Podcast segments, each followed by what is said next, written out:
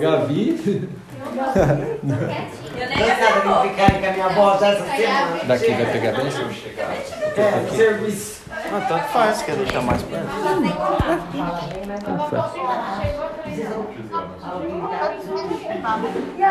E aí, Zé? Que bom. E o Como é que silencia aqui? Se o Mara tá falando? Como é que silencia a? Aí a parte. É, silenciar no servidor? Aqui? Não vai expulsar ela não, né? Não, aqui, ó. Aqui em cima, silenciar. Silenciar ela, né? Silenciando o servidor. É, porque senão. Deixa eu só ver se ele vai. Você vai ver amanhã. Mas o outro você vai ver um jeito sem máscara. Ó, o José entrou. Vocês estão ouvindo bem aí, né? Vamos começar então? Vamos começar, gente? Vamos orar e agradecer a Deus então? Amém? Está tudo preparado? Está todo mundo ouvindo já? Amém, Senhor Deus. Em nome do Senhor Jesus Cristo, nós te louvamos, bendizemos, exaltamos o nome do Senhor nesta noite, Pai. Te agradecemos pela oportunidade mais uma vez de estar estudando a tua palavra, Senhor. Muito obrigado pela tua presença, Senhor. Clamamos ao Senhor, abre o nosso, nosso entendimento nesta noite, Senhor, para compreender a tua palavra. Que o Senhor esteja repreendendo todo espírito contrário à vontade do Senhor que venha tentar atrapalhar o estudo nesta noite, ó Pai. Abençoa todos os irmãos que estão aqui nesta noite, aqueles que estão nos ouvindo pela internet, ó Pai. Abençoa a cada um de nós, ó Pai. Que nós possamos obter o conhecimento necessário para aprender a- as maravilhas do Senhor na- para as nossas vidas, ó Pai. Nos abençoa, nos guarda, nos protege em nome de Jesus. Amém. Amém. Como a gente falou, né, a gente vai começar esse estudo novo. Então a gente vai estar sempre fazendo novos estudos, né? E como eu falei semana passada, identidade. né? Se eu perguntar para cada um aqui o nome, cada um vai falar o nome, RG, CPF, né? É, mas não é sobre isso que nós vamos falar, não é a nossa identidade aqui na Terra, né? Aquela que quando a gente nasce, pai a mãe já escolhe o nome, às vezes meio na correria, dá o nome na hora, né? E- e fica aquela coisa, não sabe que nome que vai dar pro, pro filho e pra filha, e fica lá e coça a cabeça e vai e pergunta para um e pesquisa, e mas não é esse nome, não. Essa é a identidade. A identidade que nós vamos falar é aquela que vem de Deus, né? E eu te pergunto, quem é você? Né? Como a gente falou aqui, quem sou eu? É uma pergunta. Quem sou eu? Você sabe quem você é? Difícil, né? Ah, é aquilo eu falei. Você pode falar, ah, eu sou fulano de tal. Eu trabalho, eu sou assim, sou casado. Não é isso. Você sabe quem você é em Deus? O que você é em Deus? Por que, que você nasceu? Por que, que você está aqui? Qual o seu propósito? Você sabe? Ou você acha que você nasceu, seu pai sua mãe cuidou de você, depois você fez escola, depois você está aí vivendo, nem sabe por que às vezes, pergunta o que eu estou fazendo aqui. Muitas pessoas nem sabem o que está fazendo aqui. Quando a pessoa tem uma vida boa, às vezes tem uma boa família, tem trabalho, segue a vida até uma vida razoável. Mas se coloca no lugar daquelas pessoas que só sofrem, já nasce, sabe, naquele sofrimento. Vocês sabem a história que passou esses dias na televisão, né? A, da, aquela- eu acho que é coisa antiga, né? Aquelas duas mulheres que matou o menino lá, matou afogado lá, deu remédio e jogou ela no rio, o criança no rio. Você viu que elas, a, o que a mãe fazia com a, com a criança? Fazia ele escrever no caderno, tipo, eu não presto, eu sou ruim, eu sou malvado, eu sou ladrão. Então a criança tinha que escrever no caderno tudo que a mãe queria para ela dar comida para ele. Porque se ele não fizesse, escrevesse, ela não dava o lanchinho. Ele falou: "Ah, minha mãe, minha mamãe não me dá o lanchinho se eu não escrever. Então ele escrevia: eu sou ladrão, eu sou ruim, eu não mereço a mamãe que tem. Aí eu te pergunto, uma criança dessa, quando ela cresce, que identidade que ela vai ter? O que ela vai ser? Vai ser um homem feliz, alegre. Ele vai pensar positivo sobre a vida, ele vai pensar em ter uma família. Apesar que essa criança não vai crescer, né? Porque a mãe simplesmente falou que estava com o saco cheio da criança, deu ah, uns remédios para ela e jogou no rio. É. Ah, aí eu te pergunto: quantas e quantas crianças cresceram desse jeito, com o pai e a mãe amaldiçoando? Pai e a mãe joga praga, você não é nada, você não vai ser nada na vida, você é isso, você é aquilo, jogando praga desde quando nasceu, quando está na própria barriga, eu não quero você, você vai atrapalhar minha vida. Quantas crianças não cresceram desse jeito? ouvindo o pai e a mãe amaldiçoando, jogando praga, você só atrapalha a minha vida, você é um estorvo, ou você não presta, você não é ninguém. Tá, daí essa criança ela consegue sobreviver. 10, 12, 15 anos, passa os, até os 18, que é a época da rebeldia, né, que a criança, a pessoa tá ali, os hormônios, e não sabe o que quer, não sabe o que vai fazer da vida. Aí de repente ele arruma uma mulher e casa. E tem filho. Com, que pai que ele vai ser?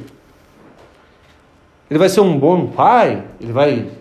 Sabe? Como é que. Que tipo de pai que ele vai ser? E se ele casa com uma mulher que veio da mesma dificuldade? Os dois tiveram esse problema, né? E os dois se juntam, ah, vamos, ele escapa, quer fugir da família. Muita gente quer fugir de casa e casa.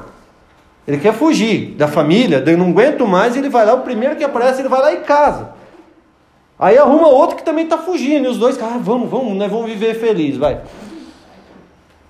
Eles não têm identidade, eles não sabem quem eles são, só sofreram. Quando eu fui em Brasília, teve um congresso que eu fui lá e tinha um, um, um missionário lá, eles tinham uma missão lá no Nepal, era chamado Menina dos Olhos de Deus, né? E lá, sabe acontecia? Os pais vendiam as filhas ele, muito pobre, vendia com 3, 4, 5 anos, vendia a filha por um prato de comida, 10, 20, 15 reais, é, 30, 50 reais, assim. Fala, é, tinha lá 10 filhos, o cara escolhe uma aí. O cara ah, vende três para mim, mas sabe para quê? Para prostituição. Aí eles pegavam aquelas meninas e levavam, sabe o que eles faziam? Eles colocavam num, era um quartinho assim, com grade, tinha grade na, na janela e na porta, era grade. Elas ficavam trancadas lá. E lá e os homens iam lá, né? Fala disso que o dia inteiro. Ia lá com as meninas. E elas cresciam lá com 7, 8, 9, 10 anos. Ah, um absurdo. É isso aí. 7, 8, 9, 10 anos. Tá lá. Diz que o, a, a, que conseguia sobreviver mais velha tinha 12 anos. Morria tudo. Elas morriam. E sabe que quando elas morriam, o que, que eles faziam? Isso testemunho de, das meninas que vieram de lá. Sabe o que eles faziam? Ah, morreu lá no quartal. Pegava, colocava num saco, colocava na rua, o lixeiro passava e levava embora. Tinha o um caminhão de lixo, passava, como estava no saco de catava e levava embora. Era assim.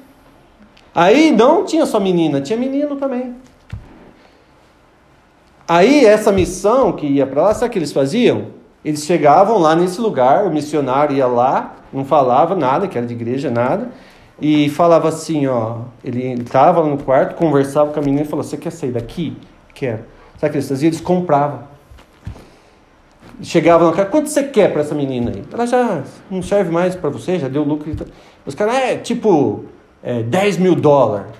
Eles pegavam, arrumavam oferta e ela comprava aquela menina. Comprava, o missionário comprava. Eles, eles, o dinheiro que eles tinham, eles levavam o que podia. Eles tinham, acho que já umas 100 meninos lá, daí eles fizeram uma instituição chamava Menino dos Olhos de Deus. Sabe o que eles faziam?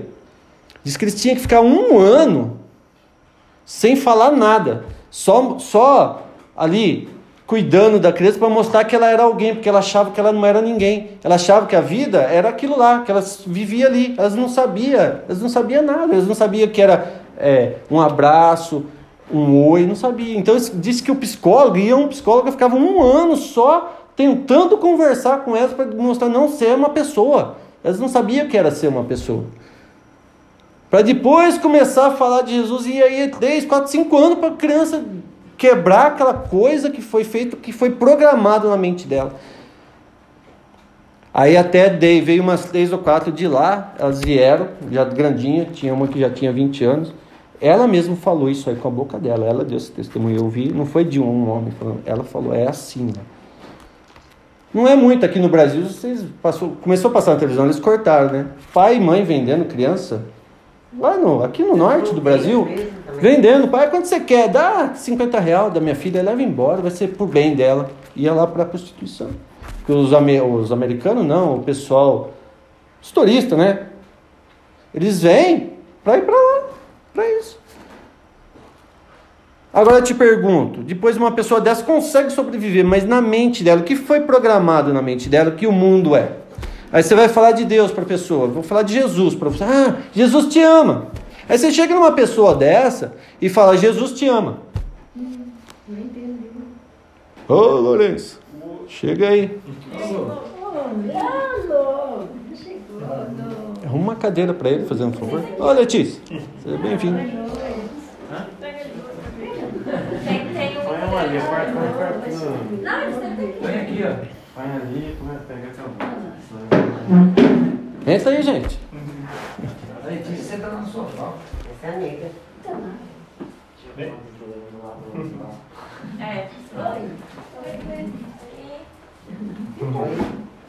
Entra lá, senta aí. Vai fazer oncinha. Puxão de orelha.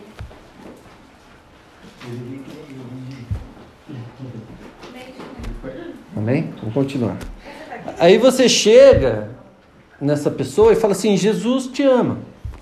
O que, que ela vai pensar? No caso dessas meninas aí, você chegava lá, onde ela estava presa, ô oh, Jesus te ama.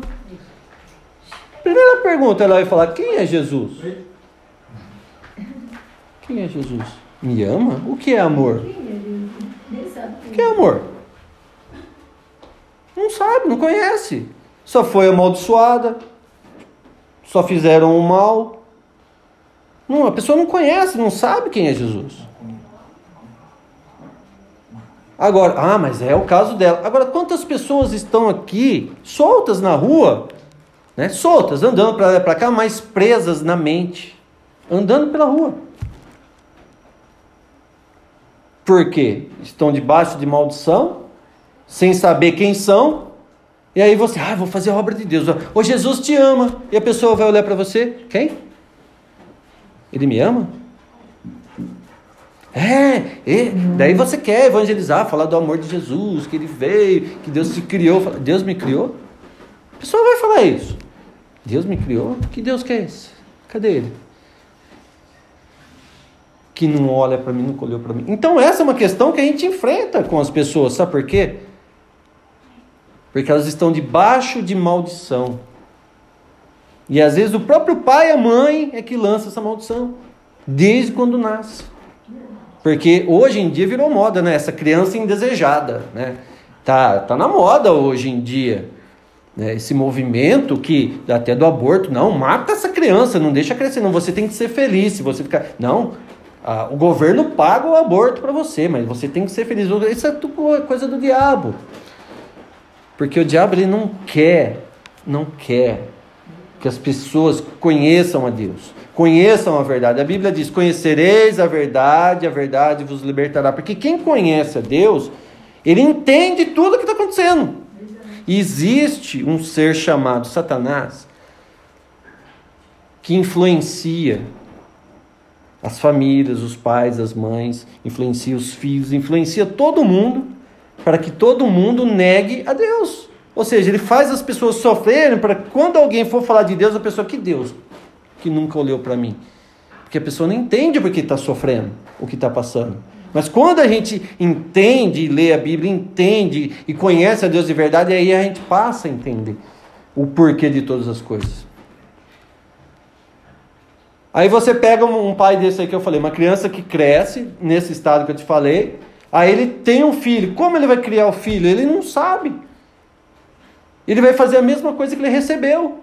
E ele vai amaldiçoar o filho dele, ele vai fazer as mesmas práticas. Daí esse outro filho vai ter outro filho e vai isso vai de geração em geração. Então a gente chama, né, de maldição de família ou hereditária, que vem de geração em geração. Por quê? Esse espírito ele pegou o jeito ali, então ele amaldiçoou, ele vai através de palavras, através de palavras fazendo com que as pessoas cresçam. Ah, não, eu sou muito forte. Não é, sabe por quê? A gente, para tentar esquecer aquilo que machuca a gente, a gente costuma guardar lá no cantinho da cabeça ou esquecer. Ah, vou esquecer. Mas ninguém esquece. A cabeça da gente é igual um computador, né? Fica lá no HD, você deleta, vai ficar lá no. Como é que chama lá? Quando você, mesmo quando você desfragmenta o computador, fica lá. Dá para recuperar, né? Então tudo que a gente ouve é gravado na nossa cabeça, mesmo que você esqueça, mas está lá. Lá no cantinho do coração, está lá no cantinho da cabeça, lembrança, daí você ameaça querer lembrar, dói. Por que, que dói? Coisa de 40 anos atrás você lembra, dói ainda. Por quê? Porque não foi curado. Te machucou muito e você tentou esquecer, mas você nunca vai esquecer. Você vai morrer e vai continuar lembrando. Só Jesus que consegue tirar isso. Conhecereis a verdade, a verdade vos libertará.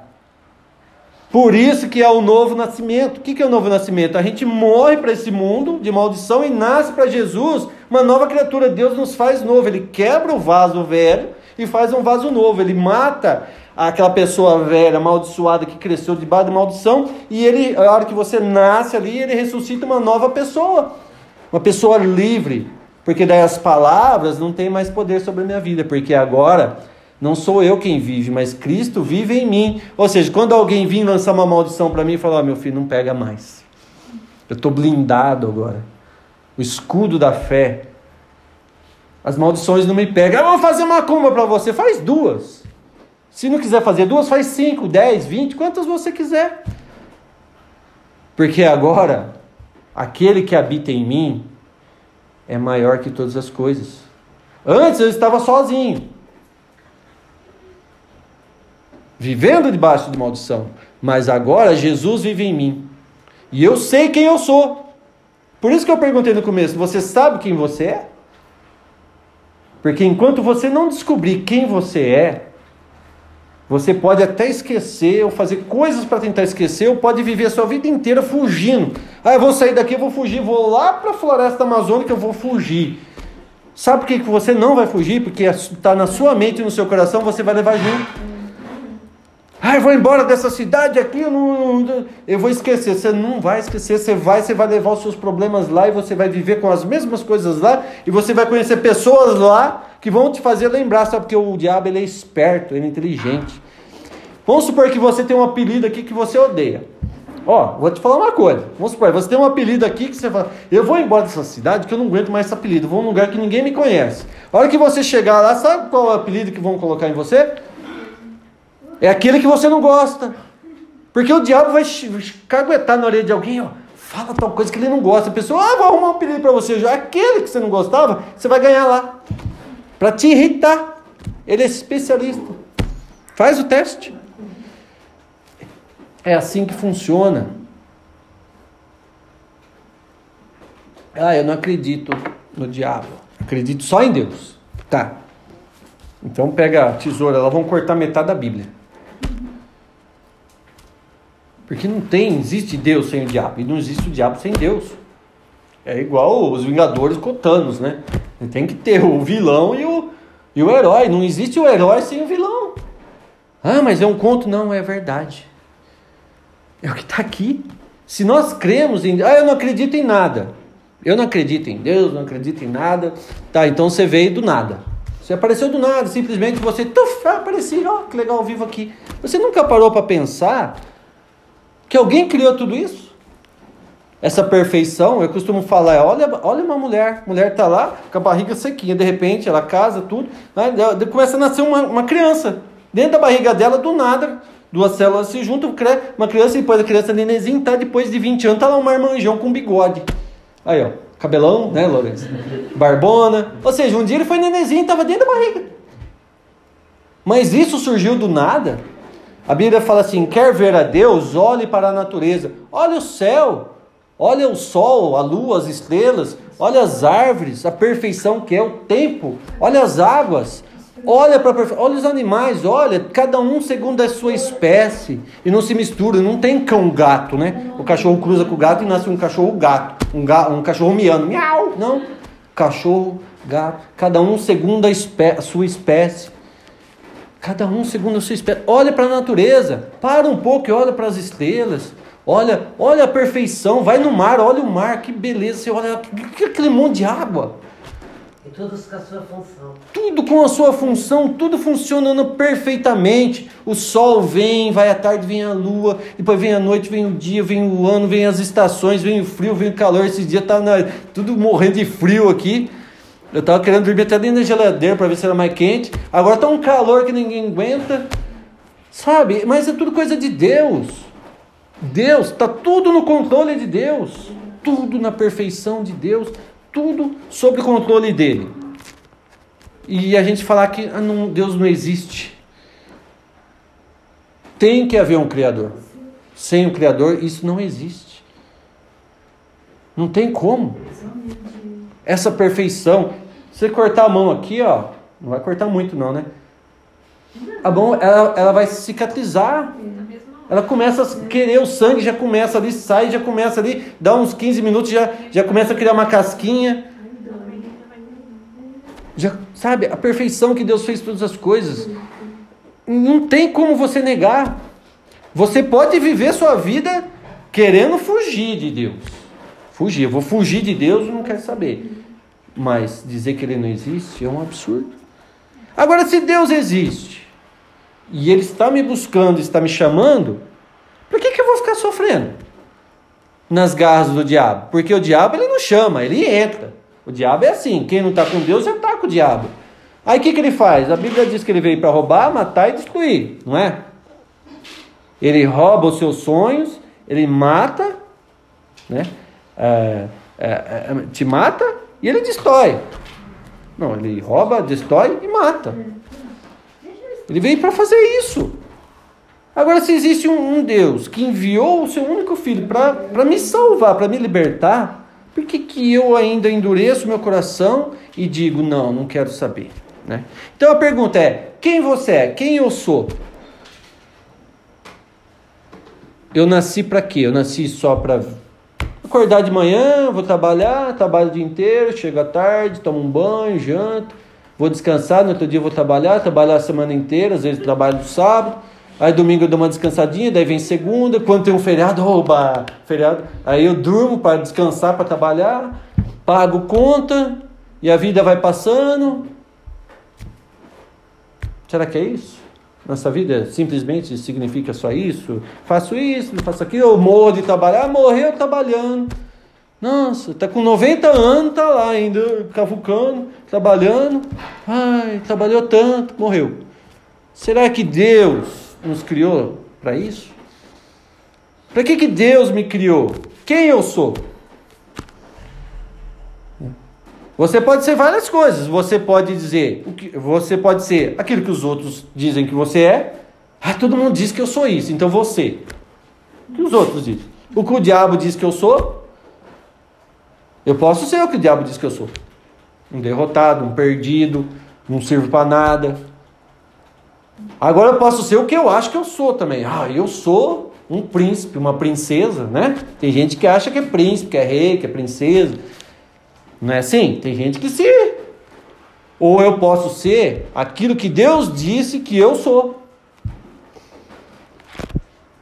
Mas para a gente descobrir o que a gente é, a gente tem que ler a Bíblia. Buscar, a, palavra de Deus diz: Buscar-me-eis e me achareis quando me buscar de todo o vosso coração. Lá em. Nós lemos esses dias lá, esqueci o lugar que é. Se o meu povo, né, li, que texto que é? Não é, can, não é cantar, não é.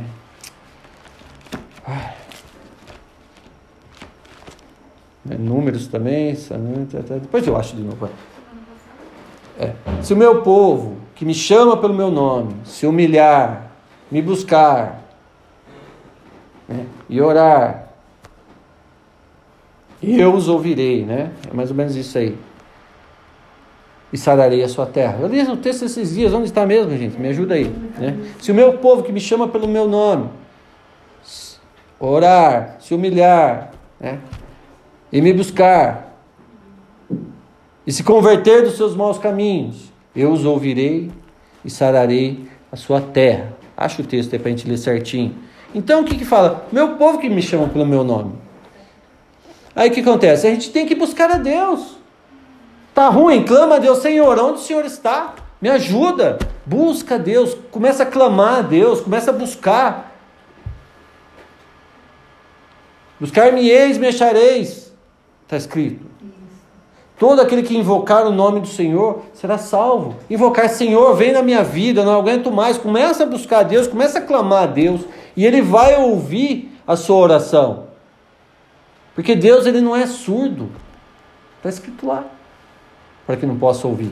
E nem a mão dele não está encolhida, que não possa te abençoar. Deus ele quer, Deus está ansioso para me abençoar, para te abençoar. Vamos ler o texto certinho aqui, acharam para mim aqui. Ah, isso, segunda crônica. Ixi, fechei. Nossa, meu Deus do céu. Aí. Aqui, ó, segunda crônicas, capítulo 7, versículo 14. Se o meu povo, que se chama pelo meu nome, se humilhar e orar e me buscar, e se converter dos seus maus caminhos, então eu ouvirei dos céus, perdoarei os seus pecados e sararei a sua terra. Você esqueceu do perdoarei os seus pecados. Não, o resto eu falei certinho. Deus vai perdoar os nossos pecados. Qual o pecado? Às vezes da nossa própria boca. Porque da mesma forma que as pessoas lançam maldições sobre as nossas vidas, com a boca, nós lançamos com a nossa para outras pessoas. A gente tem costume de amaldiçoar tudo. A minha vida é uma droga. Você está se auto-amaldiçoando. Ah, minha vida é uma porcaria. Eu sou um, um derrotado. Porque quando o inimigo ele começa a lançar sobre você maldições, aí ele não precisa muito mais, porque a própria pessoa começa a repetir aquilo que ouve. É, eu não sirvo para nada mesmo. Eu sou um derrotado. Eu sou. Tô fudido. É. Então a própria pessoa. Então a própria pessoa começa a lançar sobre si maldição. A própria pessoa começa a fazer isso. Aí o inimigo fala assim: não preciso nem agir mais, essa pessoa já entendeu o que eu quero para ela. Agora, quando você se levanta contra tudo isso, o inimigo fica furioso. Oh, mas peraí. Quem é esse agora que ele está tentando se libertar das correntes que eu pus nele? Os grilhões? Porque o diabo ele, parece que ele vem e coloca correntes nos pés e nas mãos da gente e a gente fica como escravo servindo a ele. Mas agora nós vamos ver na Bíblia. Isso aqui foi tudo uma introdução, porque esse estudo vai demorar, né? Então, isso aqui é uma introdução bem grande. Para a gente começar hoje, eu quero que todo mundo participe, porque a hora que você terminar isso aqui, você vai pensar diferente. Você não vai mais dizer aquilo que você sempre disse sobre a sua vida. Você vai começar a profetizar sobre a sua vida quem realmente você é. Eu tenho que profetizar na minha vida. Eu sou um vencedor, eu sou filho de Deus, eu não nasci para sofrer, não, eu nasci para vencer, para conquistar. Nós somos reis e sacerdotes. Sabia que você é rei e sacerdote? Você não é escravo, não. Nós somos reis e sacerdotes. Nós vamos ver tudo isso aqui. Só que eu não sou psicólogo formado, não tenho. Mas Deus ele dá psicologia para a gente trabalhar. Então a gente vai mexer um pouco com o psicológico das pessoas aí. Vocês já vêm preparados. Nós vamos falar sobre dureza de coração, casca. Tem gente que parece que tem uma casca no coração, de tão dura que é. Então, você não precisa pagar psicólogo para ir pagar 200 reais ou 300 reais a consulta psicólogo, não, porque Deus ele usa também de psicologia para cuidar da gente. E você vai ser sarado. A gente tem que quebrar essa maldição. A gente tem que quebrar isso. Em nome de Jesus. Né? Abre sua Bíblia em Atos, capítulo 16. Nós vamos começar aqui, tá? Por enquanto só foi uma introdução. A hora que começar, começar a querer dar hora para mim, vocês me avisam uns 15 minutos antes para gente, para mim conseguir concluir, tá? Atos quê? Atos 16, 16.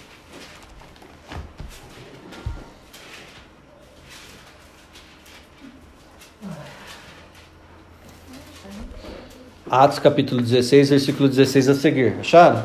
Nossa, eu mesmo não abri aqui. Diz assim, ó. Atos 16, do 16 a seguir. Presta atenção nesse texto.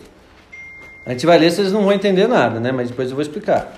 Aconteceu que, indo nós para o lugar de oração, nos saiu ao encontro um jovem, uma jovem possessa de espírito adivinhador, a qual adivinhando dava grande lucro aos seus senhores. Seguindo a Paulo e a nós, clamava dizendo: Esses homens são servos do Deus Altíssimo, do Deus Altíssimo, e vos anunciam o caminho da salvação. Isso se repetia por muitos dias. Então Paulo, já indignado, voltando-se, disse ao Espírito: Em nome de Jesus Cristo eu te mando, retira-te dela. E ele, na mesma hora, saiu. Então aqui era uma mulher que ela era possessa por um espírito adivinho. Sabe essas pessoas que ficam adivinhando as coisas? Que vai lá, vai ficar vendo bola de cristal, lendo mão, é, lendo carta. É um espírito de adivinhação, tá? Mulher não sabe nada. É, aqui é um espírito de adivinhação. E a hora que Paulo estava, Paulo e Silas estavam passando ali, aqui fala outros, né, juntamente com ele, esta moça começou: "Estes homens são servos do Deus Grava bem essa mensagem aqui. O que, que o espírito que agia naquela moça falou? De Paulo e Silas? Esses homens são o quê? Servos do Deus Altíssimo. Então aquele espírito imundo conhecia Paulo e Silas e, outro, e outros, aqui fala outros que estavam com ele. Eles conheciam, ó, esses homens que estão passando aqui são servos do Deus Altíssimo.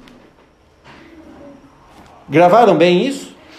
Tá. Abre agora em Marcos capítulo 5. Marcos capítulo 5, versículo 1. O seu Marcos também saiu daí? Eu fui parar em Mateus. Oxe. Marcos 5.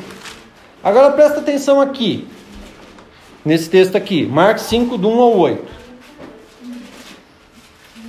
Acharam? Em chegaram a outra margem no mar, a terra dos Gerazenos.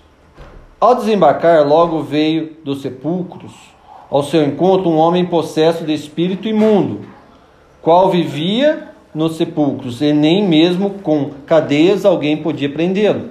Porque, tendo sido muitas vezes preso com grilhões e cadeias, as cadeias foram quebradas por ele e os grilhões despedaçados, e ninguém podia subjulgá-lo. Andava sempre de noite e de dia, clamando por entre os sepulcros e pelos nomes, ferindo-os, ferindo-se com pedras. Quando de longe viu Jesus, correu e o adorou, exclamando com alta voz: Que tem dizer contigo, Jesus, filho do Deus Altíssimo? Conjuro-te por Deus que não me atormentes porque Jesus lhe dissera: Espírito imundo, sai deste homem. O que eu quero dizer aqui, aqui outro espírito imundo que morava ali num rapaz que morava no cemitério. Quando Jesus chegou, o que, que ele fez? Que tenho eu contigo? O que, que ele falou para Jesus? Filho do Deus? Para Paulo e Silas, o que, que, que, que falou para Paulo e Silas? Servo. Esses homens são servos do Deus. Mas para Jesus, o que, que o demônio falou? O diabo ele sabe o que cada um é. Sabia que Paulo e Silas era servo do Deus Altíssimo, mas que Jesus era filho do Deus Altíssimo. Agora abre sua Bíblia em Atos 19.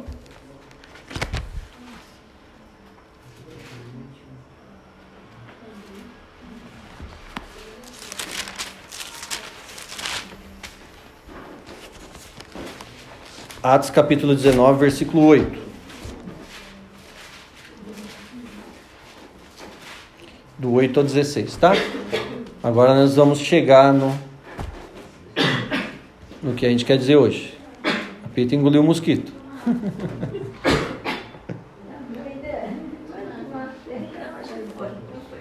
Atos 19, versículo 8. Olha o que diz aqui. Acharam? Eu estou no 18. É, não, 19, tá certo. Durante três meses, Paulo frequentou a sinagoga, onde falava ousadamente, é, dissertando e persuadindo com respeito ao reino de Deus, visto que alguns deles se mostravam empedemidos e descrentes, falando mal do caminho diante da multidão. Paulo, apartando-se deles, separou os discípulos, passando a discorrer diariamente na escola de Tirano. Durou isto por espaço de dois anos. dando ah, ence... Ixi, a luz aqui está fraca. Ensejo a que todos os habitantes da Ásia ouvissem a palavra do Senhor, tanto judeus como gregos.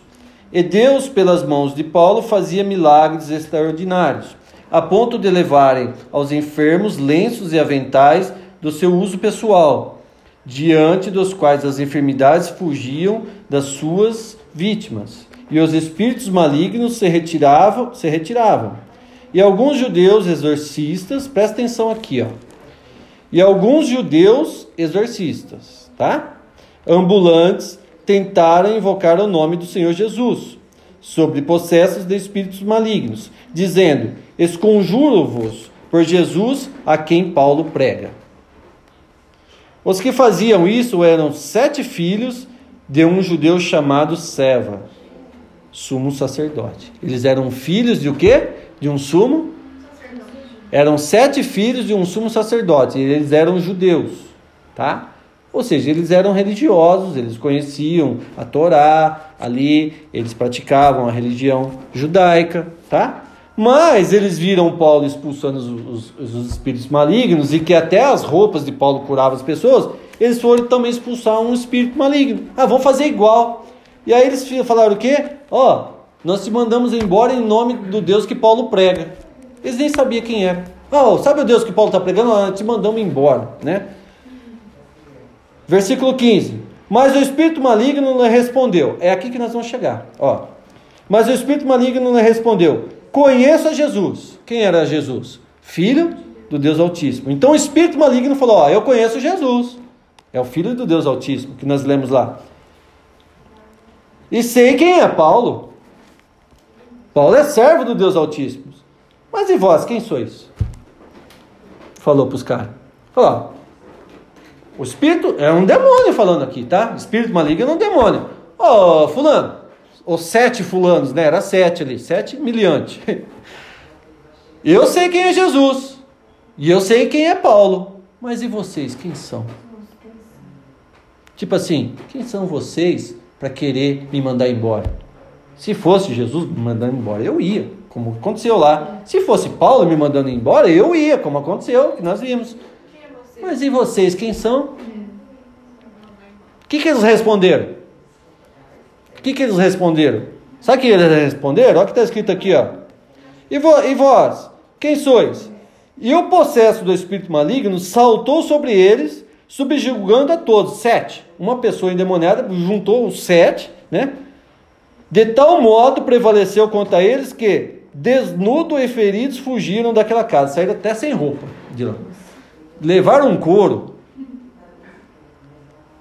que saíram sem roupa correndo da casa. Vamos chegar só nesse texto aqui. Quem você é? Quem eu sou? Eu sou servo do Deus Altíssimo? Porque nós somos filhos de Deus adotados, tá?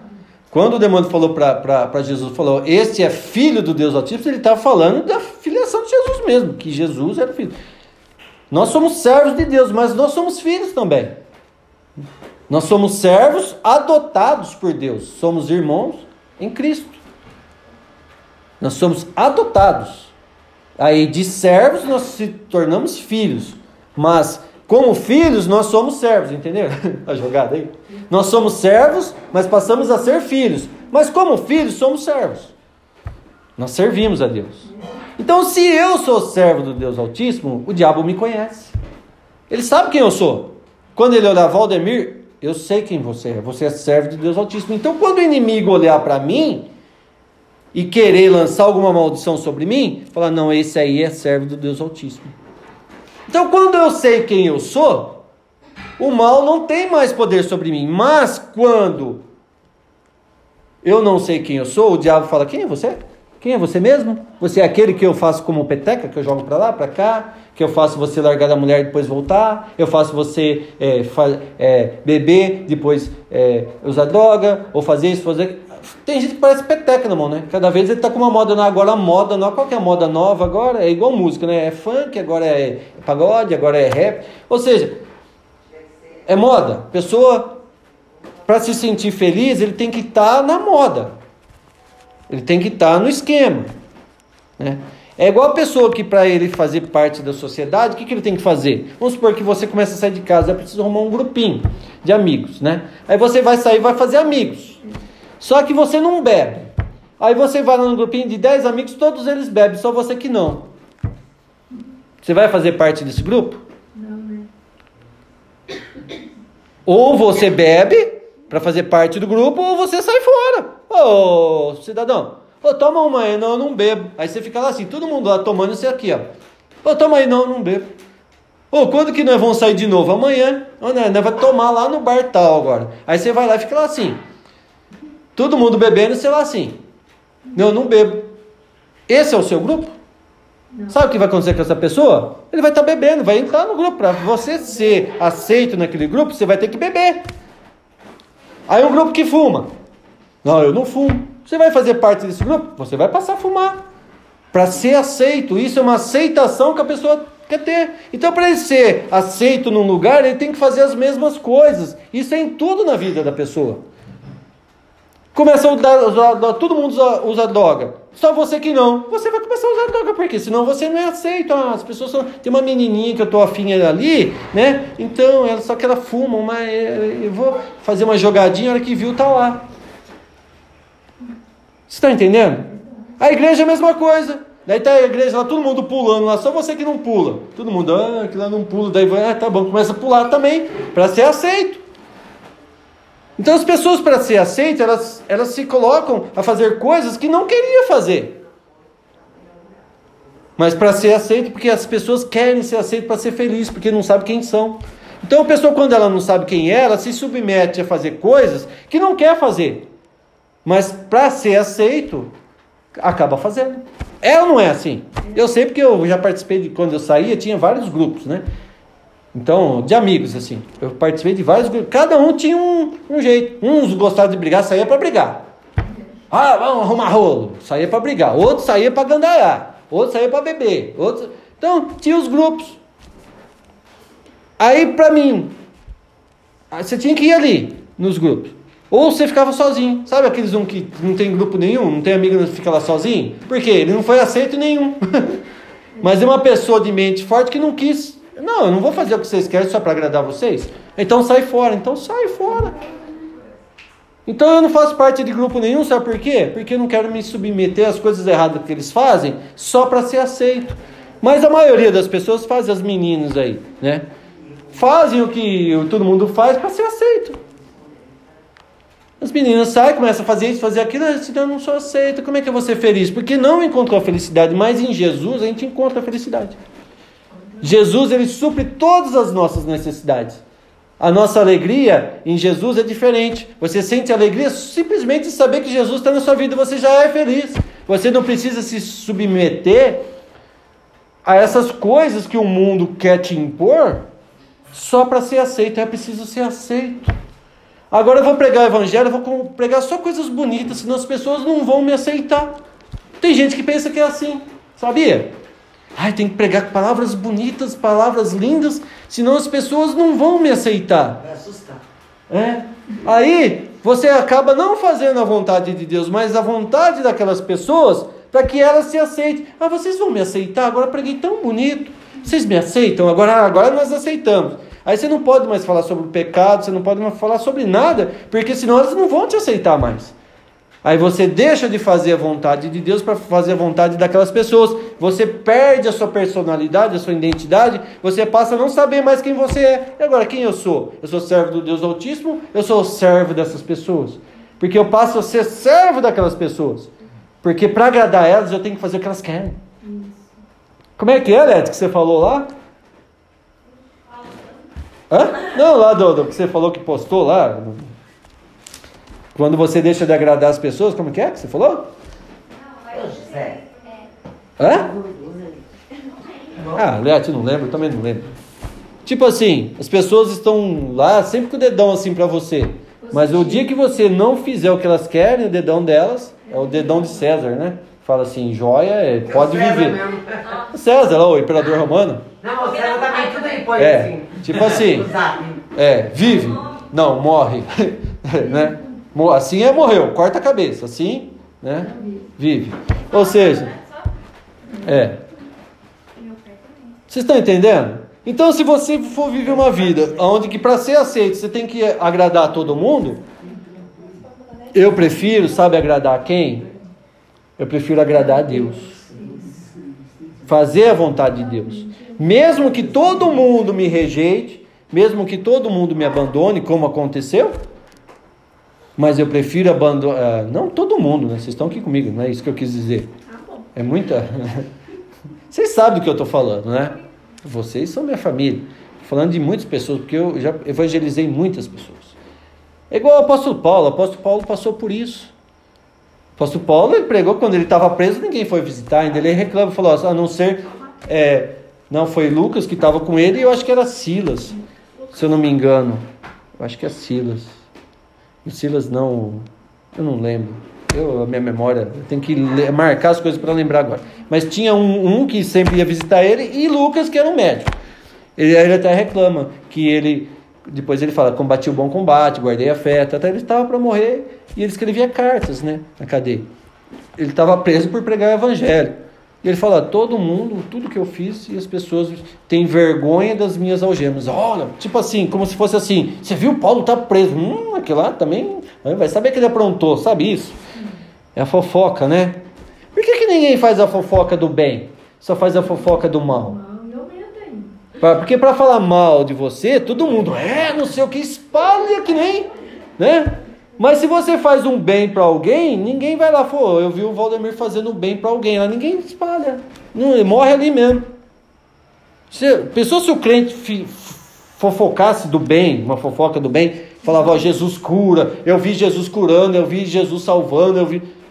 Não faz. Já repararam nisso? Que o mal espalha que nem mato, né? O mato, uma sementinha enche a chácara de mato. Mas se você plantar uma flor, se você não aguar ela, não vai. E ela não espalha. Porque o mal é, o mal é mentiroso. Ele usa armas terríveis. E as pessoas, para ser aceitas, elas têm que usar as mesmas armas que, que usam contra ela, ela tem que usar. É que nem uma vez alguém falou para mim: Eu não tenho sangue de barata. Eu falei: Eu tenho sangue de Jesus. Ele falou: Eu não tenho sangue de barata, não. Meu sangue aqui ferve. Eu falei: Meu, é, eu, eu também não tenho sangue de barata, não. Eu tenho sangue de Jesus. Ele quis dizer que, ele, como ele não tinha sangue de barata, ele brigava, ele arrebentava, ele fazia o que precisasse. Eu falei: Não, mas eu tenho sangue de Jesus. Daí ele ficou quieto. Ele falar o quê? Ele falar o quê? Deus dá sabedoria. Aí o que acontece? Paulo, eu conheço. Jesus eu conheço, e Paulo eu sei quem é. Mas e vós, quem sois? Você já descobriu quem você é? Em Deus? Você já perguntou para Deus, Deus, qual o seu propósito na minha vida? O que o Senhor tem para mim? Por que, que eu estou aqui? Para que, que eu sirvo? A gente tem que servir para alguma coisa. Não só para levar xingo, para levar bronca, para se levar sem praguejado. A gente serve para alguma coisa. Por isso que a gente tem que buscar Deus. Então passa agora a pôr seu joelho no chão, hora que não tiver ninguém olhando. Vai no seu quarto e começa a conversar com Deus. Começa a chamar Ele, Senhor, vem na minha vida. Eu fiquei sabendo agora de se chamar, o Senhor responde. Começa a orar, a buscar, começa a clamar. De dia e de noite. Começa a clamar de dia e de noite.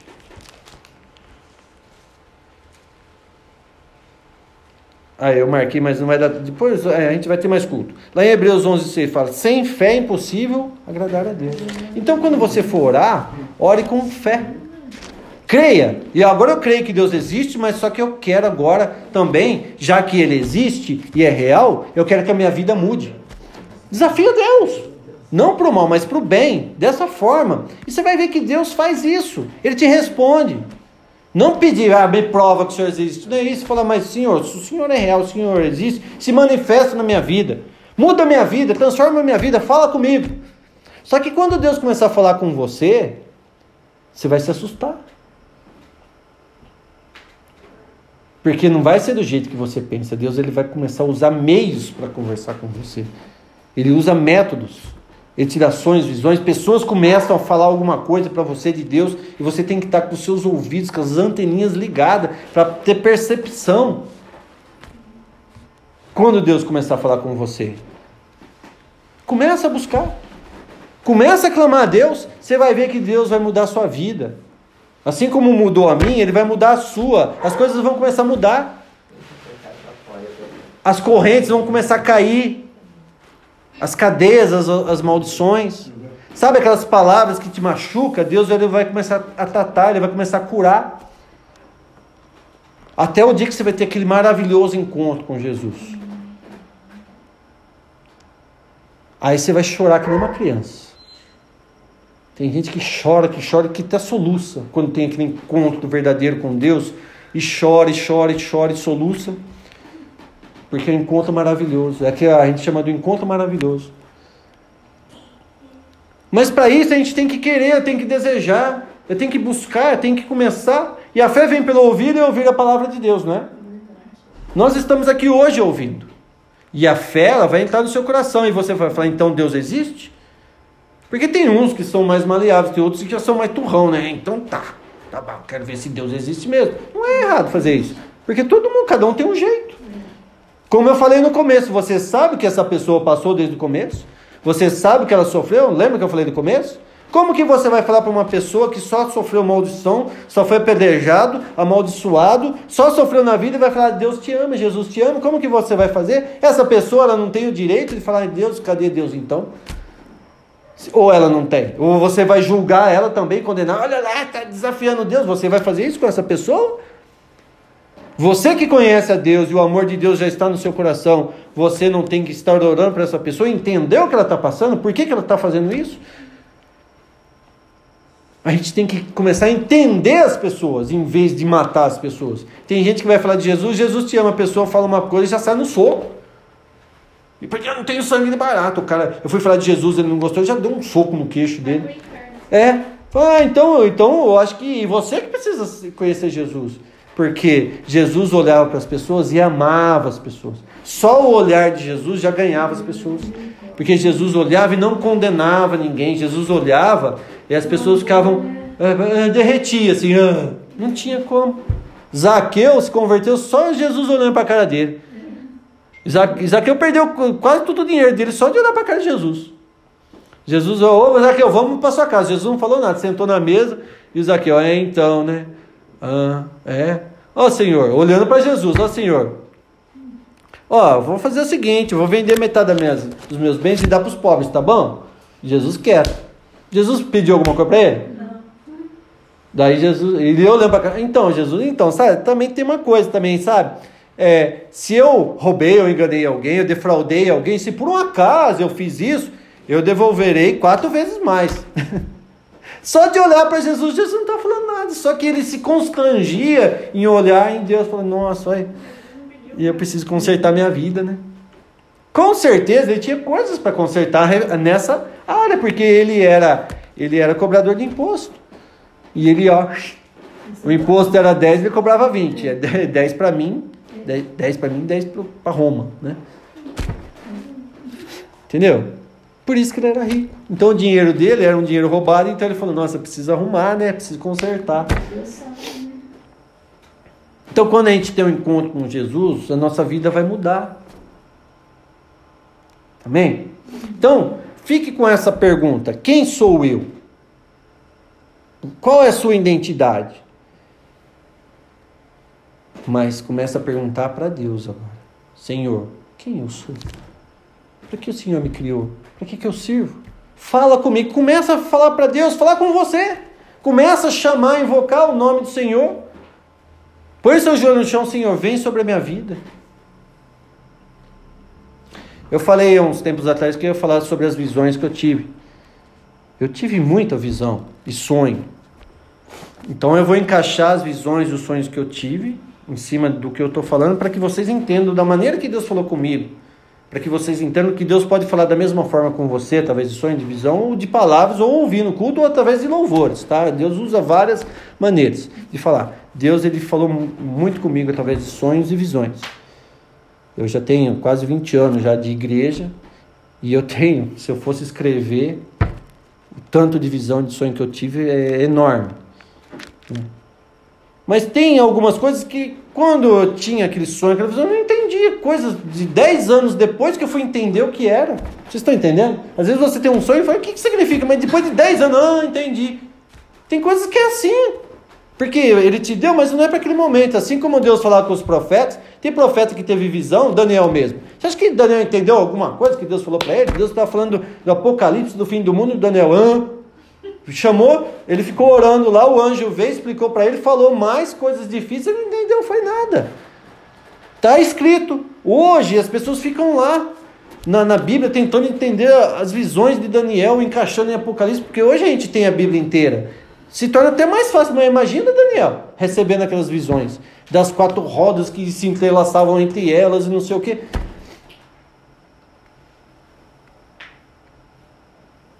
Então você vê os profetas, acho que das rodas foi Ezequiel, né? Ah, sei lá, já perdi. Eu preciso tomar alguma coisa para a memória. Aí acontece. Hã? Tá meio fraca, né? É, tá falhando a memória. Eu preciso tomar mais café. É, café para memória. Aí o que acontece? Imagina, tendo sonhos e visões sem Deus falar o que é. Você tem um sonho, e Deus não fala o que é. Você fica lá querendo imaginar o que é. Mas até que você começa a orar, orar, e Deus fala: Eu vou te explicar o que é esse sonho. Agora presta atenção nesse sonho e vê se você consegue decifrar o que é esse sonho. Se Deus não te falar o que significa. Eu sonhei assim. Eu estava num lugar que eu sabia que esse lugar era o céu. No meu sonho eu sabia, porque era um lugar, eu estava com, eu, eu, Eliette, o Felipe a Gabriela, Tá? Eu e a minha família, a gente estava lá no lugar. Só que se eu olhava no chão, vamos falar branco, tá? Mas era uma cor parecida com branco, que eu não sei que branco que era. Então eu olhava no chão, era branco. Olhava aqui, não tinha parede. Era como para todo lugar que você olhasse, não tinha nada. É como se eu estivesse andando num nada, mas era um lugar de luz. Né? Eu, eu chamo branco, porque aquela luz que eu vi era uma. Para mim era cor branca, né? Mas se eu pisava assim, e olhava, tanto se olhando para o chão, para cada lugar, onde você olhasse era da mesma cor. Só que a paz que tinha ali, eu nunca vi na minha vida. Você estava lá assim, você respirava, mas não era um ar que você respirava, era paz. É como se respirasse ar aqui, não, não tem como. É igual o Paulo falou, não tem, não tem palavras para explicar para você o que eu vi, o que eu senti. Não tem nada na terra. Como é que eu vou explicar para vocês o que eu tentava respirar e o que eu sentia? Só sei que.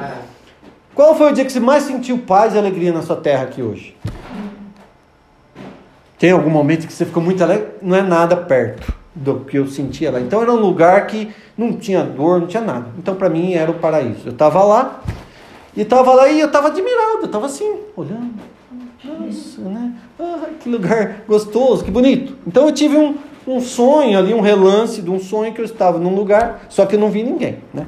Só que atrás de mim, eu tive uma sensação, aí sim eu senti algo ruim atrás de mim. Aí logo eu já olhei, vai, peraí, tô nesse lugar, eu olhei para trás, abriu um, tipo um portal assim, um negócio redondo. Não é os Vingadores não, tá? Não, não é o Dr. Stank aparecendo um lugar bem preto escuro no lugar daquele branco. Imagina um lugar um branco abriu assim e alguém enfiou a cabecinha assim, fez assim, ó, olhou. E eu olhei para trás e a hora que ele viu que eu vi ele, ele olhou. Isso não foi, tá? Ele entrou correndo e, e para aquele lugar escuro, porque a hora que ele enfiou a cabeça para dentro, assim, eu não vi mais ele. Aí eu falei, eu te vi. Sabe o que, que eu fiz? Qual foi a minha reação? Eu bati atrás dele. Falei, vocês ficam aqui. Eu fui atrás dele, pulei naquele buraco lá e entrei lá dentro, imagina um escuro. O branco, eu via todo mundo, mas naquele escuro eu não via. Se eu fizesse assim com o dedo, eu não via meu dedo. Ou seja, era um breu, eram as trevas. Tá? Aí eu entrei, daí eu fui apalpando assim, ele veio pra cá, se ele foi, também vou. Eu queria pegar ele. Falei, o que, que ele tá xeretando aqui, né? Aí eu achei, bati a mão, peguei, tinha, era uma escada. Aí nessa escada eu comecei a descer. Falei, eu vou descer. Lá embaixo tem alguma coisa. Imagina descer uma escada. Eu acho que, olha, no meu sonho, eu acho que eu demorei uns 2 milhões de anos descendo aquela escada, porque nunca, olha, eu cansei no sonho de descer, e descia, e descia. Mas a minha determinação era tão grande de pegar aquele cidadão, que eu não sabia por que, que ele estava lá, e descia até que finalmente, de muito, até cansei no sonho, desci, bati o pé no chão. Falei, opa, chão. E fui, fui apalpando para as paredes, porque era bem estreitinho o corredor. Fui apalpando, até que daí eu vi uma luzinha lá na frente. Bem pequenininha, luzinha. Sabe? Tipo essas luzinhas fracas que nós estamos aqui. Muito fraquinho, luz de vela. Fui, daí eu fui naquela luz, fui mirando, fui. Era uma porta. Abri aquela porta, sabe o que eu vi ali? Tinha uma cidade. Abri aquela porta, uma cidade cheia de gente de terno, chapéu na cabeça, terno preto com maleta na mão. E essas pessoas andavam assim, sem sentido, uma para a direita, para a esquerda, vinha um cruzava com o outro, um esbarrava no outro, assim, mas todo mundo assim, olhando fixamente para frente, cada um andando para o lado, e todo mundo, aquele, todo mundo com a mesma roupa, andando todo mundo para o mesmo lado, indo para lá, para cá, não sei o que, aquele povo doido. E eu fiquei lá abismado, falei, falei, hã? Aí acontece, eu tava falando, nossa, eu tava lá em cima, desci essa escada aqui embaixo tem uma cidade, mas que negócio que é esse? Que doideira que é essa? Eu vou perguntar para alguém. Aí um parou, tentei parar um, não parou. Eu catei um por braço e falei, ô, oh, que lugar que é esse? E o cara, como assim, que lugar que é esse, rapaz? Vai logo que eu tô com pressa. E ele tá com pressa, né? As pessoas apressadas. Falei, não. Daí eu tentei explicar para ele que eu tava lá em cima, desci uma escada, vim parar, abri a porta, tava aqui, o cara, quê? Tá doido? E soltou meu braço e tá, chamou eu de louco, né? Falei, você estava lá em cima, e ele olhava para cima. Só que eu olhava para cima e eu vi o céu normal. Era como se fosse aqui. Eu olhei para cima, via o céu, via as casas, as paredes, as pessoas. É diferente do lugar que eu estava. Aí o que acontece? Fui em outro, catei outro pro braço e olhei, parece que era a mesma cara. Parece que era a mesma pessoa. E eu catei pro braço, fiz a mesma pergunta: que lugar que é esse? Falou, como assim que lugar que é esse? Você está aqui, não sabe onde é? Falei, não, daí eu tentava explicar que eu tinha vindo lá do alto, num lugar feliz, eu, sabe, eu tentava explicar onde eu estava, o que tinha acontecido, e o cara, tá louco? Vocês vão pegar o que eu estou querendo dizer. Falei para uns 10, todos eles chamou eu de louco. Lugar lá em cima, lugar feliz. Feliz somos nós, né? Tipo, louco. Não é possível. Ninguém entendia o que eu estava falando. Porque eles estavam tão cegos ali com, com aquela maleta correndo para lá e para cá, um correndo para lá e para cá. Até que eu vi um salão e uma bagunça lá dentro. Aí eu falei, eu vou ali, né? Ali parece que tá mais feliz ali, né? Mas, ó, eu cheguei, entrei, abri a porta assim, imagina uma festa. Sabe aqueles bifes? Quem já foi numa festa de casamento que a coisa, sabe, você olha aquela mesa farta, todo mundo comendo, sentado, se divertindo, comendo à vontade feliz da vida, comia, dava risada. Mas era um lugar muito grande, assim, cheio de gente. Todo mundo igual, tudo sentado na mesa, comendo e dando risada. Não é possível. Lá fora todo mundo correndo com a maleta na mão. E aqui dentro todo mundo comendo, se divertindo. E eu fui nas mesas. Oh, que lugar que é esse? E enquanto eu perguntava, todo mundo falava, tentava explicar o que tinha acontecido, que eu estava ali, que eu não sabia onde era. Todo mundo me chamava de louco. Seu louco, louco, louco, louco, doido, doido, doido. Não é possível, ninguém sabe que existe um lugar onde eu estava lá, que é um lugar que respira paz. Mas o povo lá fora estava determinado, com aquela maleta na mão, andando, aparentemente estava feliz também. E o povo ali dentro estava feliz, se divertindo, comendo, festejando. Só que eles não entendiam a paz que eu estava falando. Até que eu, muito ali, falei, meu Deus, o que eu estou fazendo aqui? Eu olhei assim, a hora que eu fiz assim, olhei para a parede, tinha um lá diferente de todos. Tinha um lá assim, parado, observando todo mundo com o braço cruzado. Esse que estava parado ali, observando com o braço cruzado, eu tratei ele diferente. Falei, ah, tem algo diferente aqui. Aquele está diferente. Eu cheguei nele, encostei, do mesmo jeito que ele ficou, cruzei o braço também, pus o pé e fiquei olhando. E ele olhando assim para todo mundo, olhando. E eu fazia, comecei a imitar ele, olhando para lá e para cá. Até que ele olhou para mim, assim, assustado, né? Falei, mãe, ué, você saiu do seu lugar? O que você está fazendo aqui? Daí eu falei, quem é você? E aí ele, quem é você? E eu, um ficou me perguntando, quem é você, quem é você, quem é você? Eu falei, ó, vamos parar com essa conversa? Eu falei, eu sei que você é o único diferente aqui. E eu sei que você é o que toma conta disso aqui, você sabe. A pergunta que eu vou fazer: que lugar que é esse? Catei ele aqui. Que lugar que é esse? Sabe o que ele falou? Como assim, que lugar que é esse? Eu falei, não é possível. Até o diferente não... Aí eu falei do lugar que eu tinha vindo, ele falou, você é louco?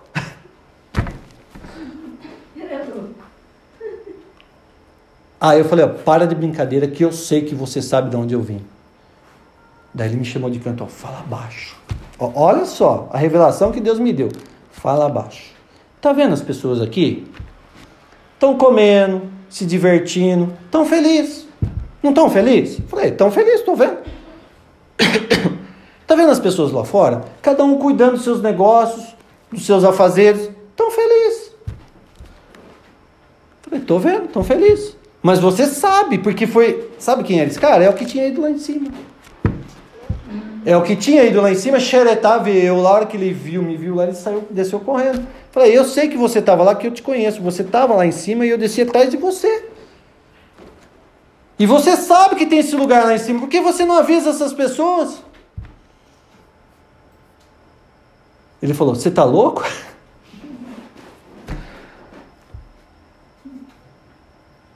Vocês vão entender. Vocês têm que entender em nome de Jesus. Eu demorei 10 anos para entender, mas depois eu entendi. Eu falei, quer saber de uma coisa? E eu vou voltar para onde eu estava. Ele falou, não, você não vai voltar. Ele falou para mim, você não vai voltar. Eu falei, lógico que eu vou voltar, eu sei o caminho. Ele falou, não, você não sabe o caminho.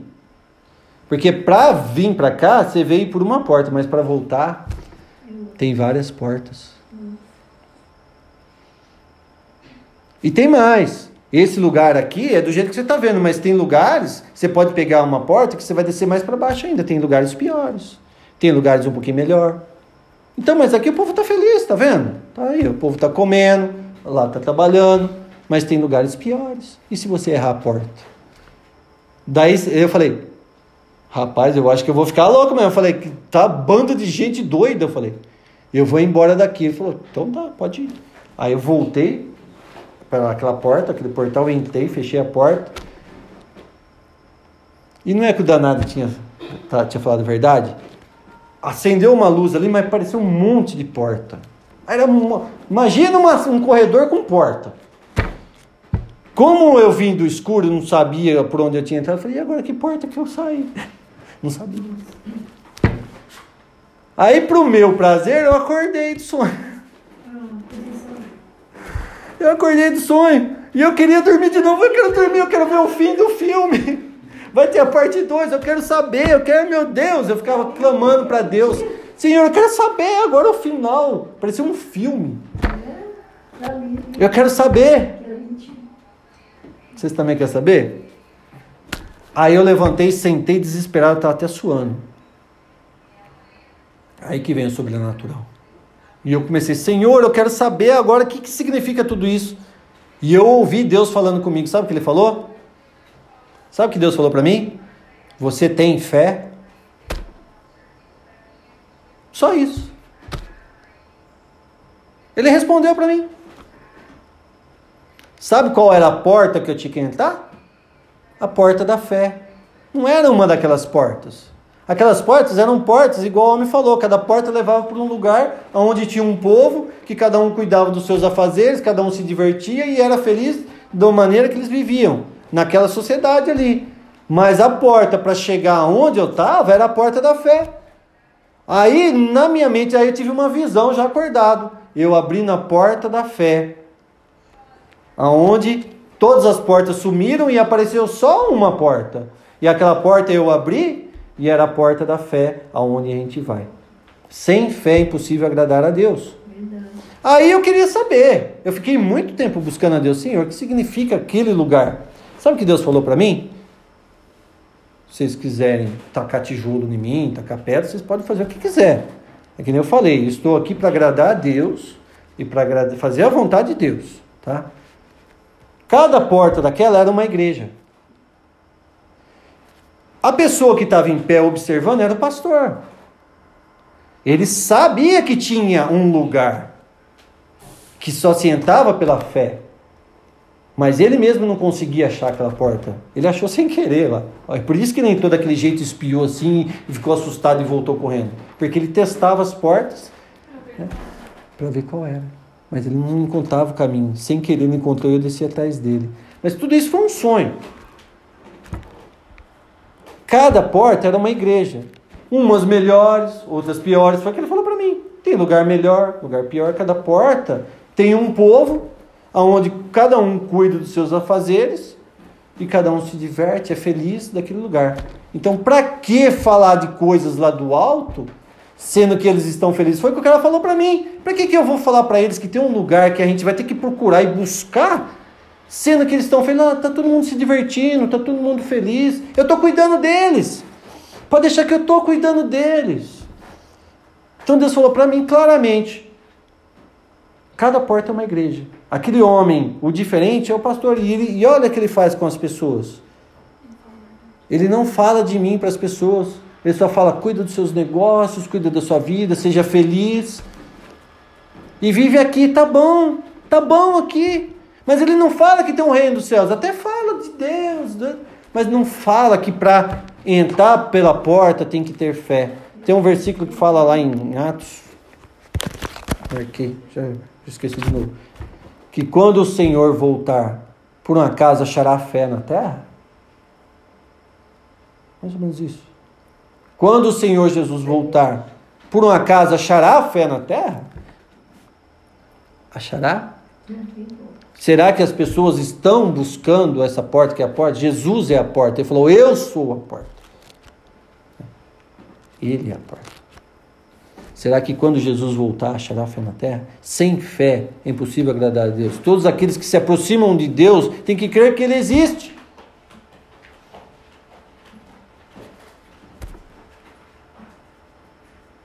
Aí o que acontece? As pessoas entram, eu chamo de quadrado mágico. A pessoa entra naquele quadrado mágico, onde tem o líder, o líder fala das coisas de Deus para a pessoa, e a pessoa ele acha que é só aquilo, que ele vai, senta no banco, ouve a palavra, toca um louvor, vai embora, depois ele vai cuidar dos seus afazeres, com a sua maletinha correndo para lá e para cá, ou senão ele vai numa festa para ser feliz, vou ser feliz, ó, que alegria, e vive ali, tá bom. Mas e a sua vida com Deus para você entrar para esse lugar? Sem santificação ninguém verá o Senhor. Consertar a vida, saber quem você é, servo do Deus Altíssimo. O inimigo tem que olhar para você e saber quem você é. Quem é você? Eu sou servo do Deus Altíssimo. O próprio inimigo vai falar porque você não vai sair falando para a rua. Eu sou servo do Deus Altíssimo. Porque tem homem que fala, eu sou apóstolo. Tem homem que fala, eu sou profeta, não é isso? Ele tem que falar que é. Mas quando a pessoa é, ele não precisa falar que é. Vocês sabiam disso? Porque quando realmente a pessoa é, ele não precisa ficar falando que é. Não, Jaguar. Então o inimigo tem que me conhecer, ele tem que saber quem eu sou. Vai morder o microfone, não. Olha o gato. O inimigo tem que saber quem eu sou, ele tem que saber quem você é, mas para isso você tem que ter fé, você tem que crer, você tem que acreditar. Eu tenho mais visões, eh, não é só essa que completa, porque Deus ele foi continuou falando comigo. Aí depois Deus me mostrou várias igrejas. Deus me mostrou em visões. Aí, eu, aí foi uma visão que eu tive na igreja quando eu estava orando sobre as igrejas, o que acontece. Então é, é muito sério o que Deus mostrou para mim. Agora, só para terminar, eu vou falar essa e isso aqui eu vou continuar, eu vou engajar já para semana que vem, tá? Vou encerrar aqui. Essa visão, isso aqui foi uma visão, tá? Tem diferença de sonho e visão, tá? Visão é quando você está orando ali, você entra ali acordado e você tem uma visão. Deus te mostra ali, ele implanta em você é, algo. Né? Você tem ali a sensação né, de. É... E o sonho não, você está dormindo e você tem aquele sonho. Né? É diferente, tá? Tem o sonho de Deus, o sonho normal que você trabalhou muito, está cansado, quando você come muito tem pesadelo, né? Então a gente tem que saber discernir o sonho também. Quando é de Deus. É, é, quando você dormir pensando muito uma coisa, você consegue sonhar com aquilo. Entendeu? Então você tem que tomar cuidado. Quando é de Deus, esse sonho aqui faz 18 anos que eu tenho, eu não esqueço, porque é de Deus. Então quando é de Deus, ele fica implantado em você. Não tem como. Tudo, tudo que é de Deus na minha vida eu lembro. Você viu que eu estou ruim, eu não estou lembrando muitas coisas, mas os sonhos as visões eu não esqueço uma, porque é de Deus. Então eu só lembro as coisas que me interessam, que interessa assim, que Deus me deu. As coisas que me interessam, não lembro. Para que, que eu vou ficar lembrando? Deus já me curou. Presta atenção nessa visão. Aí eu vou falar semana que vem que a gente vai engajar sobre isso aí, tá? Eu estava orando aí na igreja. E a igreja estava cheia. Na época a igreja ela tinha 200, 300 pessoas, lembra? Quando, não sei se alguém chegou quando a, igreja. A Marlene lembra, né? Lembra? Maravilhas, quando ia, não tinha nem onde sentar, tinha 300 pessoas lá, 200 pessoas. Então tá, e eu lá e, e eu estava, era um culto de oração ali, eu estava sentado, de joelho orando. De repente, eu abri um olho assim, não tinha mais ninguém dentro da igreja, sumiu todo mundo. Mas aí já estava em espírito, tendo a visão, né?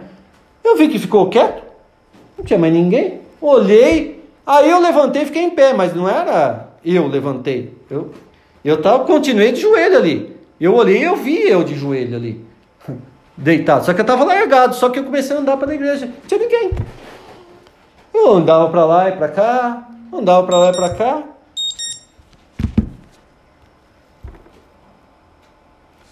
A Elete me avisando que já é 8h50. já estou acabando. Aí de repente, sabe o que eu vi? Dois macaquinhos sentados num banquinho com um pedaço de pão na mão. Macaquinho. Macaco, toda vez que eu vejo macaco, essas coisinhas assim, para mim são demônios, tá? Que eu já vi tive vários discernimentos sobre isso. Para mim, eram dois demônios com um pedaço de pão na mão. E eles faziam e estavam rindo, um olhava para a cara do outro e ria, e ria, e ria, e ria, mas ria muito.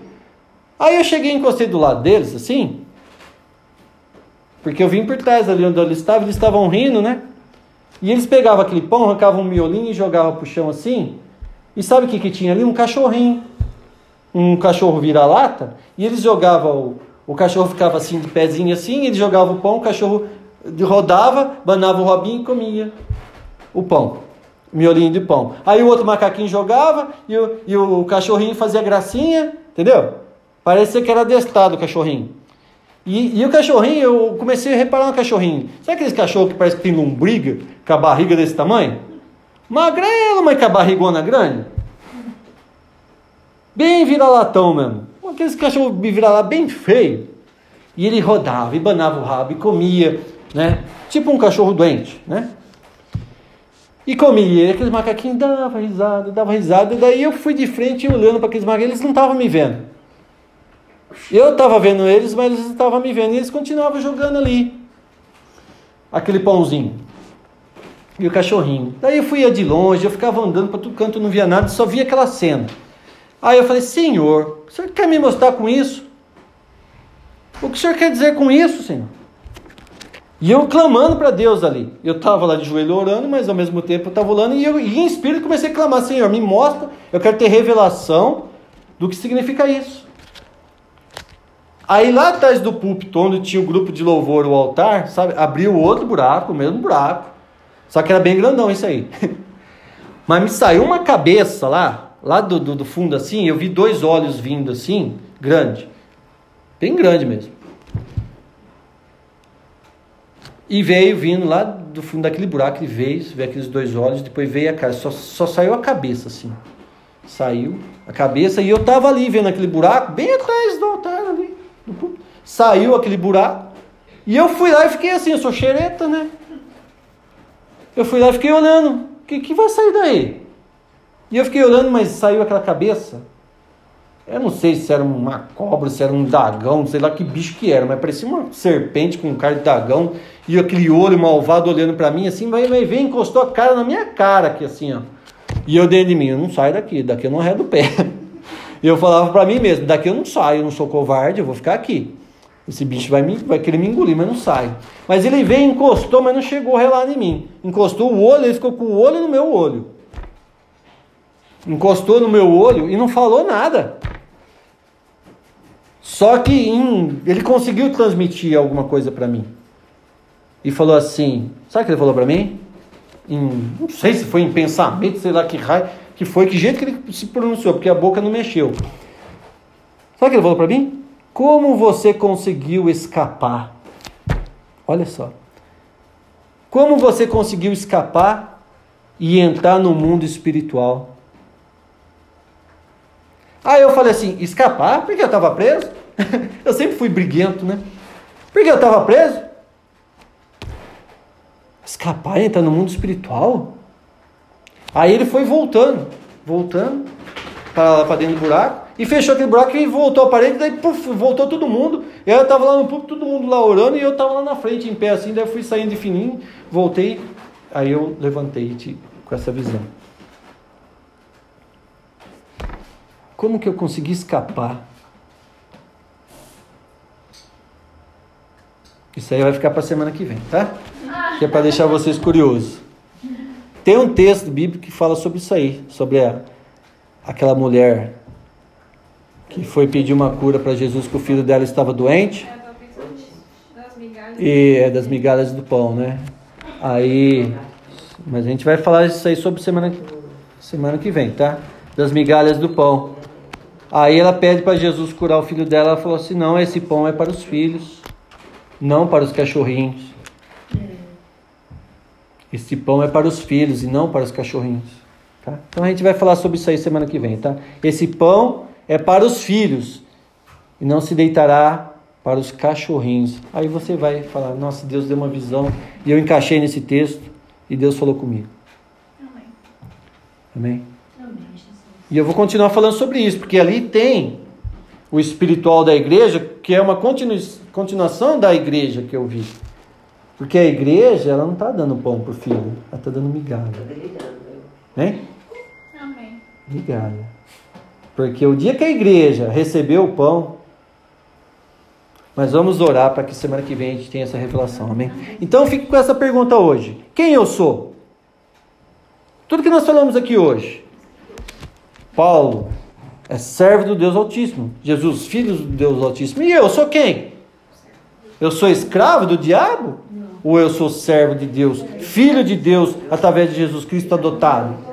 Eu sou filho de Deus. Amém? Então nós vamos orar nessa noite a respeito disso. E semana que vem nós vamos falar sobre essa visão e eu já vou encaixar outra, tá? Porque tem muita visão. Eu vou encaixar visão na palavra para que vocês entendam o mundo espiritual como que é. Porque o mundo espiritual ele existe. As coisas existem. Só que a gente tem que buscar Deus para ter. Pede para Deus abrir seu olho espiritual, o seu discernimento. Pede para Deus fazer isso. E Ele vai fazer, e você vai ver, você vai conhecer a Deus de verdade, vai ver que Deus é real. E que a sua vida pode mudar. Amém? Baixe sua cabeça, feche seus olhos. Amém, Senhor Deus. Em nome de Jesus Cristo, Pai, nós te louvamos, bendizemos, exaltamos o nome do Senhor nesta noite. Muito obrigado, Senhor, por esta palavra. O Senhor tem falado conosco, Pai. O Senhor tem falado muito conosco, Pai.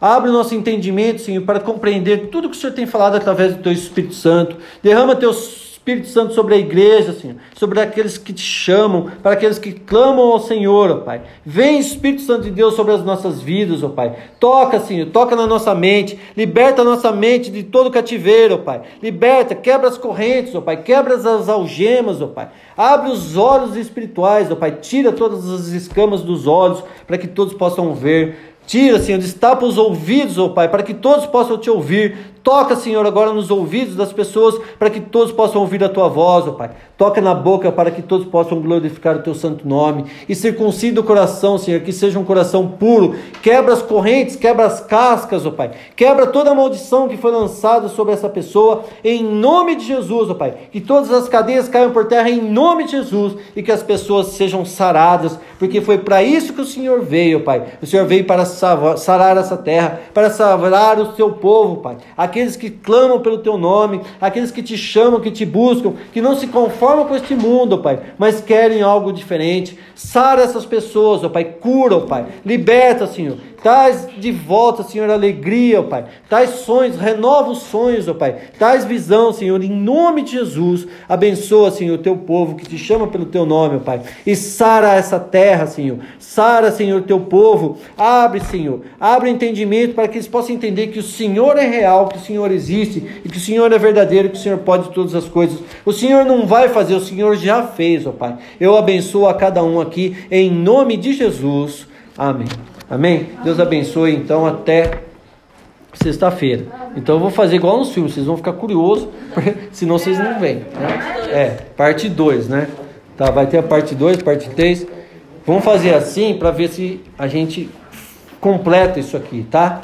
Para que vocês não percam. Como é, é seu nome? Eric. Se você quiser estar tá participando com a gente, vem com a Marlene. Seja bem-vindo, tá? Florença, Letícia, viu? Vocês são bem-vindos aqui, vocês sabem, né? A Lorena está aqui também. Cadê a Lorena? Não, Lorena. Ah, Lorena. Nossa. Tá parecida. É, é que ela é a cara da Gabi? Nossa. Vai olhando pra minha cara, tá. É, Eu, vi, eu vi a Gabi. Além de, de Então o até sexta-feira em nome de. Jesus. É. Amém?